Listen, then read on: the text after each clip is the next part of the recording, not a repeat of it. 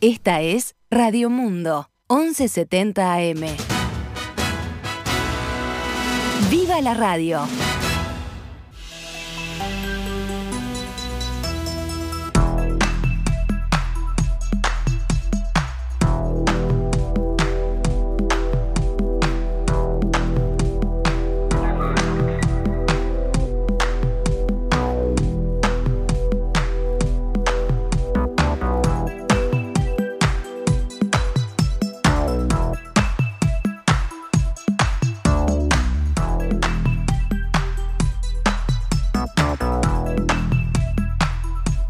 Siete minutos pasan de las 12 del mediodía. Es un placer darles la bienvenida a Noticias al Mediodía.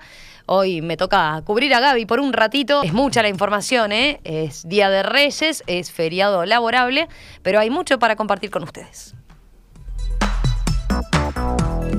Ayer se registró un récord de casos nuevos por COVID-19 en Uruguay, que por ahora no se ve reflejado en un aumento de hospitalizaciones ni en muertes, pero sí complica el primer nivel de atención de salud. Fueron detectados 5.330 contagios en 23.550 análisis, con lo que la positividad, que viene creciendo fuerte en estos últimos días, marcó otro importante ascenso al ubicarse en 23%.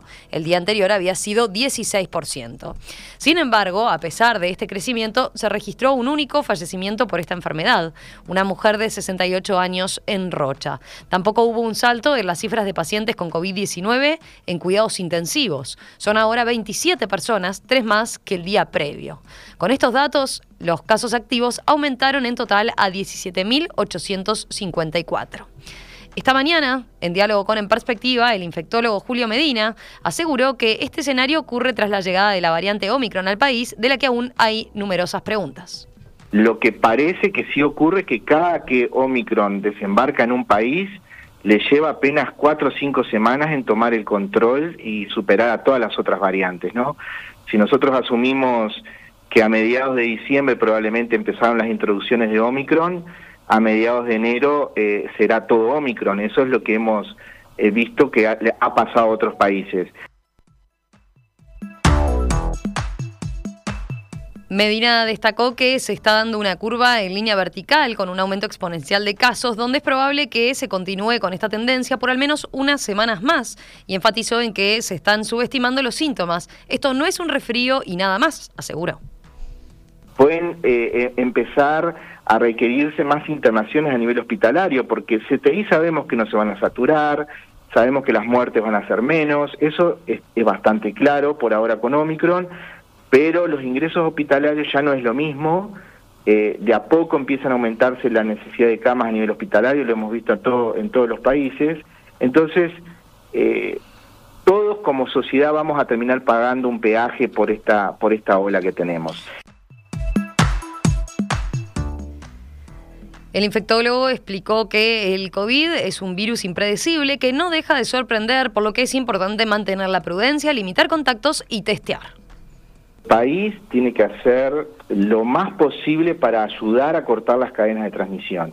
Y la única forma es usted diagnosticando precozmente, aislando a las personas que son infectantes, este, y poniendo en cuarentena a los que están en riesgo de haber adquirido la infección. Y la única forma de hacer eso es hacer diagnóstico y rastrear. O sea, pero ¿qué pasa? Omicron es tan veloz en infectar que eh, es lógico que en algún momento se pueda perder esa capacidad. Bueno, pero en el momento que la perdamos, vamos a decir, Omicron nos obliga a pasar a una estrategia de diagnóstico solo epidemiológico. Si usted empieza con dolor de garganta ahora, este, tiene fiebre y tiene un contacto positivo, lo más probable es que tenga eh, COVID en ese momento. Entonces, en algún momento puede ser que para las poblaciones más jóvenes este, y con pocos síntomas ni siquiera eh, sea necesario hacer test diagnósticos. Por último, el médico fue consultado por las nuevas medidas de aislamiento que comunicó ayer el Ministerio de Salud Pública en un entorno de, alta carga de casos, como está pasando y va a seguir pasando en las próximas eh, semanas, eh, existe la necesidad de hacer un enfoque distinto. eso lo, hemos aprendido. Eh, es necesario adaptarse a los cambios de la, de la pandemia. No, no, uno no puede ser rígido siempre. Entonces, tiene que tomar decisiones basadas de alguna forma en el riesgo. eh, que uno cree que puedan tener las personas para seguir transmitiendo o no el virus. Entonces bajar de 14 a 7 días en los que tienen tres dosis es bastante seguro porque sabemos que Omicron sobre todo eh, infecta los primeros días, pero además quienes tienen tres dosis eh, logran liberar, liberarse del virus más rápidamente que el que no está vacunado o el que tiene menos dosis. Entonces, eso nos lleva a, un cierto, a una cierta seguridad de levantar el aislamiento a los siete días. Ante el aumento de casos diarios de COVID-19 que está provocando en Uruguay la variante Omicron, se reunieron ayer por Zoom el ministro interino de Salud Pública, José Luis Satjian, y representantes de mutualistas que acusan un fuerte aumento de la demanda de atención y testeos. Satjian, según dice el semanario Búsqueda, reconoció el problema, pero aseguró que se está atendiendo la demanda y que no hay un desborde. Estamos a nivel de consultas de invierno, aseguró el subsecretario de Salud. No es invierno COVID, sino invierno común. No hay un colapso de el sistema de salud, ni mucho menos, añadió. En declaraciones al observador, Jorge Díaz, directivo de la Cámara de Emergencias y Asistencia Médicas Extrahospitalaria, coincidió con que por el nivel de llamados telefónicos parece invierno, pero señaló que en Montevideo el sistema está sobrecargado, aunque lejos de la saturación. El Ministerio de Salud Pública redujo, como señalábamos recién ayer, las condiciones para el cumplimiento de cuarentenas de infectados y la realización de test de detección de COVID-19. Entre otros cambios, la cuarentena para aquellos casos positivos vacunados con tercera dosis, sean o no sintomáticos, será ahora de siete días. Serán diez días para quienes sean diagnosticados con COVID-19, presenten síntomas de la enfermedad y hayan recibido las dos dosis contra la vacuna de coronavirus. En las mismas condiciones de vacunación y con un diagnóstico positivo, pero sin manifestación de síntomas, los pacientes deberán realizar una cuarentena de siete días. Vacunados con tres dosis que estén en contacto con un caso positivo y sean asintomáticos no deberán realizar test ni mantener aislamiento social, según las últimas indicaciones del Ministerio de Salud Pública. Hay tres excepciones de todas formas. Si se convive con un caso positivo, si se integra una comunidad cerrada y si se integra un brote de la enfermedad. En estas situaciones se debe realizar un test rápido y, si este resulta negativo y la persona continúa asintomática, se procederá a una prueba PCR en el plazo de 5 a 7 días luego de la última exposición al caso confirmado. Mientras se aguarda el resultado del testeo, se deberá cumplir cuarentena.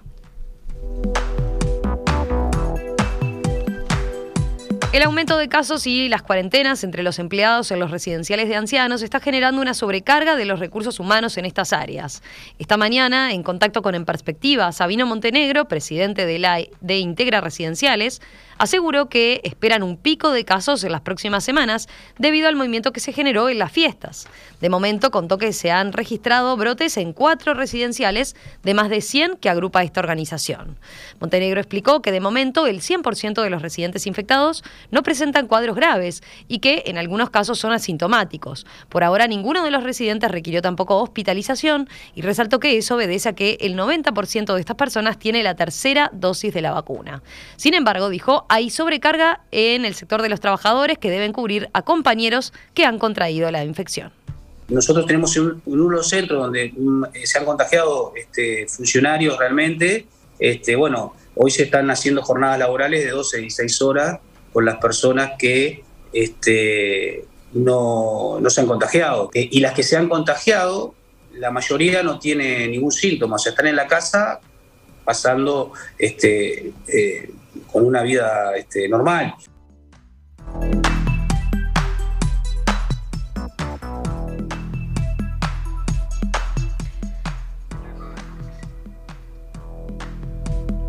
Va a haber un estrés en los próximos 10, 15 días que luego esperamos que vaya bajando, continuó diciendo Montenegro. Lo que nosotros queremos, cortar las visitas y cortar las salidas, es para eso mismo, sabemos que nos tenemos que estar preparando. Esto que estamos haciendo es un ejercicio, nos estamos preparando para, de alguna manera, este, eh, recibir este, la, enfermedad, recibir el COVID, porque este, es casi seguro que eh, va a entrar en casi todos los centros. Lo que hoy no tenemos es una situación de urgencia, de si no tengo a nadie para, para trabajar. Representantes del sector turístico aseguran que están teniendo una buena temporada pese al aumento de casos de COVID-19.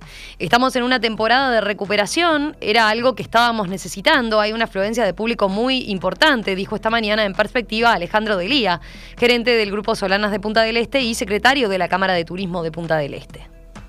Es muy auspicioso lo que está pasando, más allá del aumento de los casos de la pandemia, ¿no? Llegamos a niveles eh, sobre fin de año, ahora algunos hoteles 80, 90 y 100%, por lo cual entiendo que es una muy buena ocupación para lo que veníamos trabajando y eso nos da la posibilidad de un promedio ahora, eh, hoteles en 80% ocupación y se va a mantener unos días más. Elía aseguró que si viene, eh, se viene trabajando de cerca con el Ministerio de Turismo y Salud Pública para evaluar la situación sanitaria día a día, pero que de momento no se han visto mayormente afectados el ingreso de turistas al país, salvo por aquellas compañías aéreas que han cancelado vuelos o personas que han cambiado sus reservas porque resultan positivos en el test que se realizan previo a viajar. Si el turista lo reprograma, eh, a nosotros prácticamente es la misma situación y hay, y hay una calidad nosotros con la pandemia eh, el turismo interno creció muchísimo, los uruguayos de alguna manera conocieron nuestro país y los fines de semana Punta del Este se puede ver que vienen muchos eh, uruguayos, no tanto de la capital de Montevideo, sino también del interior, en el cual también ocupan la hotelería. Entonces, digo, de alguna manera se está teniendo un equilibrio, ¿no? Vamos con otras noticias del panorama nacional. La Federación de Obreros de la Industria Cárnica y Afines, FOICA, realiza hoy un paro de 24 horas en todas las plantas del país a raíz de una situación con el frigorífico Marfrig por prácticas de la empresa que el gremio entiende son antisindicales. El conflicto se inició por el pago de una partida extrasalarial de 25 mil pesos prevista en el convenio colectivo. El acuerdo establece que la partida se paga en tres cuotas, una en diciembre de 2021, otra en mayo de 2022 y la tercera en diciembre de 2022. La primera cuota se pagó a todos los trabajadores. Sin embargo, el sindicato denunció que a un grupo de trabajadores que no pararon en los últimos conflictos se les pagó la partida completa con el objetivo de desincentivar las medidas de lucha sindical. La empresa, por su parte, afirmó en una reunión tripartita ayer en el Ministerio de Trabajo que dentro del grupo de trabajadores que cobraron la partida completa, aproximadamente un tercio de la plantilla, el 26% está afiliado al gremio. Marfrig agregó en un comunicado que todos los trabajadores de su empresa, sean jornaleros o mensuales, sindicalizados y no sindicalizados, abarcados o no en los convenios salariales, recibirán la gratificación extraordinaria no salarial de 25 mil pesos que fue acordada en los consejos de salarios. Sin embargo, el sindicato sostiene que son trabajadores que, si bien están sindicalizados, no participaron de medidas de paro anteriores. Ayer el Ministerio de Trabajo convocó a las partes para destrabar el conflicto sin éxito. El director de Trabajo, Federico Daverede, dijo hablando con En Perspectiva que al gobierno le preocupa si la empresa efectivamente incurrió en una posible conducta antisindical, algo que la firma niega. A su vez, el jerarca aseguró que el sindicato está incumpliendo la cláusula de paz del último convenio, que establece la convocatoria a instancias de negociación antes de tomar medidas. La Intendencia de Montevideo consideró muy satisfactorio el operativo Plan Limpieza 2021-2022 acordado con el sindicato ADEOM, que comenzó el 10 de diciembre y se extenderá hasta el 10 de enero. En conferencia de prensa, el director de limpieza de la comuna, Ignacio Lorenzo, destacó ayer, por ejemplo, que al 31 de diciembre el estado de la recolección ya era muy bueno, lo que permitió afrontar el comienzo de año mejor preparados, dijo. Este año en este operativo alcanzamos el 98.6% de los contenedores recolectados en menos de dos días y únicamente un 0.2% de contenedores arriba de cuatro días, comparado con números este, muy distintos del año pasado, en los cuales solamente un 35% de los contenedores estaban con un vaciado menor a dos días y un 29% tenían este, de recolección este, más de cuatro días. Entonces, esa realidad distinta de inicio ya del feriado nos permitió hacer frente a los días posteriores este, con un este, operativo que de vuelta eh, de carácter integral con varias medidas y que de alguna manera este, fue notoria la, las diferencias en términos de limpieza. La nota publicada en la web de la Intendencia señala que los datos recabados evidencian un resultado exitoso que fue posible tras reforzar los mecanismos existentes y aplicar nuevas herramientas que dan protagonismo a la ciudadanía en el mantenimiento de la limpieza de la ciudad. El hito, como lo definió el director de Desarrollo Ambiental Guillermo Monsecchi, citado por el país, tuvo como puntos fundamentales un acuerdo tácito con el sindicato de municipales ADEON, que trajo paz sindical a la administración y la implementación de un sistema de motocarros manejado por ex hurgadores para levantar las bolsas tiradas alrededor de los recipientes. En diciembre, además, hubo distintas mejoras operativas en el sistema de limpieza. Además de que levantaron más contenedores en menos tiempo, hubo dos turnos especiales iniciados a las 22 horas de los sábados de Navidad y Año Nuevo, fechas en las que no se trabajaba normalmente, pero en esta oportunidad sí se hizo. Encontraron casi 40 kilos de cocaína en una encomienda internacional en el aeropuerto de Carrasco. En la realización de controles en las encomiendas internacionales que se encuentran en la terminal de cargas del Aeropuerto Internacional de Carrasco, se detectó contenido sospechoso en dos baúles que tenían como destino la ciudad Ámsterdam en Holanda. Dentro, eh, dentro de ellos se halló casi 40 kilos de cocaína y se identificó a un ciudadano holandés como la persona que se autoenvió la encomienda. Un hombre de 30 años fue asesinado a balazos en Punta de Rieles en circunstancias que se están investigando y por las que no hay aún personas detenidas. El cuerpo fue encontrado tendido en la calle con manchas de sangre en el pecho cerca de la medianoche del martes y, aunque no portaba documentos, la policía lo identificó como José de la Torre, de 30 años. Según su rayado, la víctima consumía pasta base y actualmente estaba en situación de calle.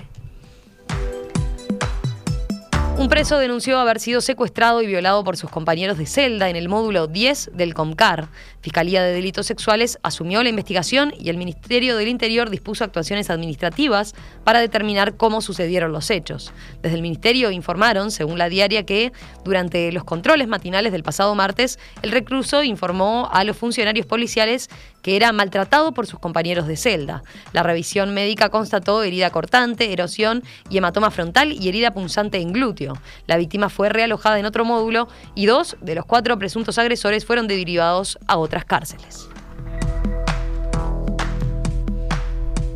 ¿Cómo cotiza el dólar aquí en nuestro país a esta hora? A 43 pesos con 55 para la compra y 45 con 95 para la venta.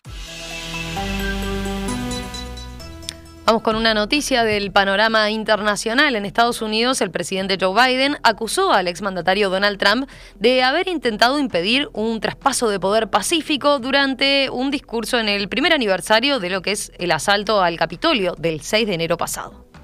Hoy, hace un año, en este lugar sagrado, la democracia fue atacada, expresó el presidente de Estados Unidos.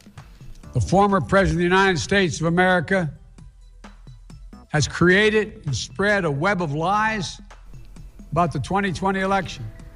El anterior presidente ha creado una red de mentiras sobre las elecciones de 2020 y lo hace porque antepone el ejercicio de poder a los principios, porque antepone su interés a los de esta nación, porque su propio y malherido ego le importa más que este país y porque no puede asumir que perdió, decía Biden. He can't accept he lost. Biden en su alocución también pidió a los republicanos que se desmarquen de Trump y sus teorías conspirativas sobre el fraude electoral.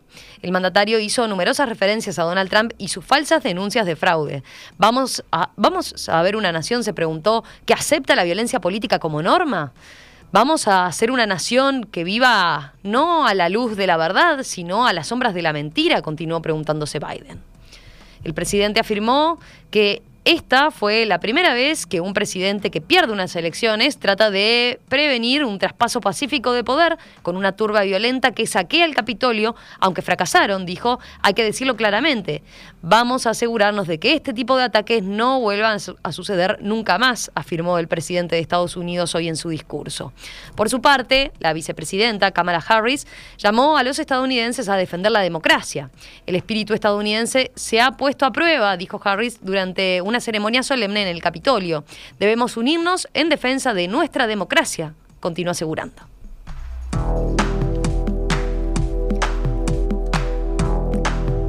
Cerramos este panorama informativo hablando de deporte, porque esta noche se corre el Gran Premio Ramírez, la competencia más emblemática del turf uruguayo, cuya primera edición fue en el año 1889.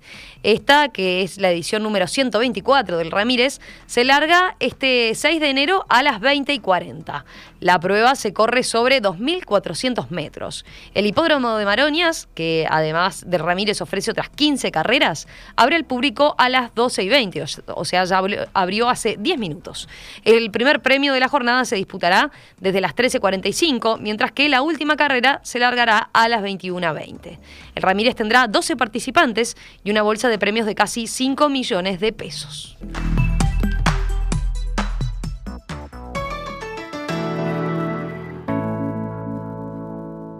Esta es Radio Mundo 1170 AM.